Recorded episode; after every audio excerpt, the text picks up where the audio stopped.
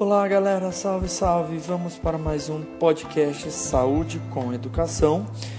Hoje o episódio número 2 sobre ventilação mecânica. Especificamente vamos falar sobre a equação do movimento do sistema respiratório.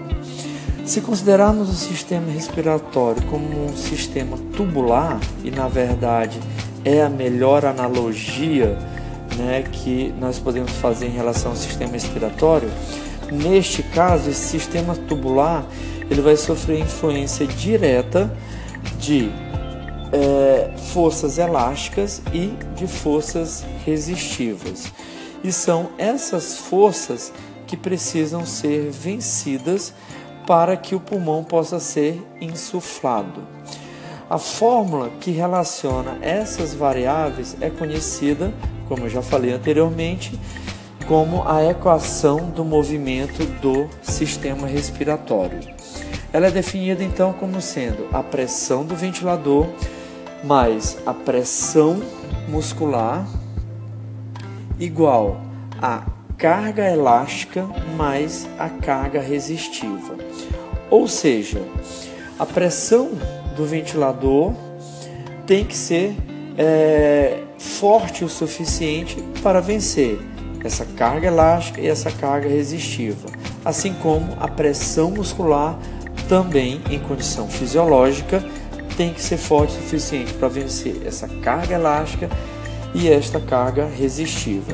Em algumas situações especiais, nós podemos ter a combinação da pressão do ventilador com a pressão muscular, tá bom?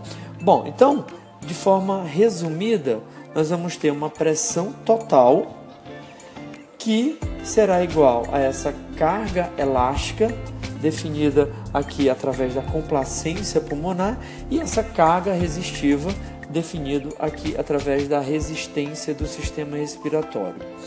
Bom, e o que seria essa carga elástica representado aqui através da complacência pulmonar?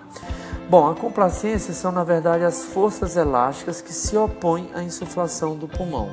Matematicamente, ela é definida como sendo volume dividido por pressão, onde a pressão ela é inversamente proporcional à complacência.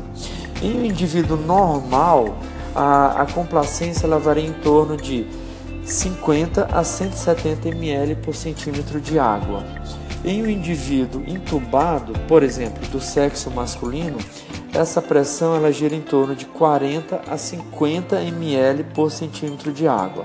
Como vocês podem observar, houve uma redução significativa na complacência quando comparado a um indivíduo que não está intubado. Isto ocorre por quê? Porque no indivíduo intubado, nós vamos precisar gerar uma pressão maior, seja ela muscular ou do ventilador, para gerar um determinado volume. E como a pressão é inversamente proporcional à complacência, toda vez que a gente precisa aumentar a complacência, opa, é, a pressão, a complacência diminui significativamente. A, a outra, é, é, vamos dizer assim, a, a outra carga, né, que a pressão total precisa vencer é a carga resistiva. A resistência é definida aqui como pressão dividido por fluxo, tá bom? Ou seja, é, toda vez que, eu, é, é, que se tiver alguma obstrução, né, por exemplo, um aumento de secreção que vai diminuir o fluxo de ar, nós vamos ter então um aumento da resistência tá bom? Em um indivíduo não entubado, essa resistência ela varia em torno de 0,6 a 2,4 centímetros de água por litro por segundo.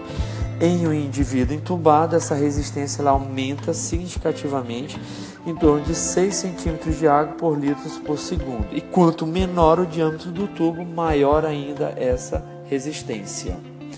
Ok, galera, espero que vocês tenham entendido. Até mais. Tchau, tchau.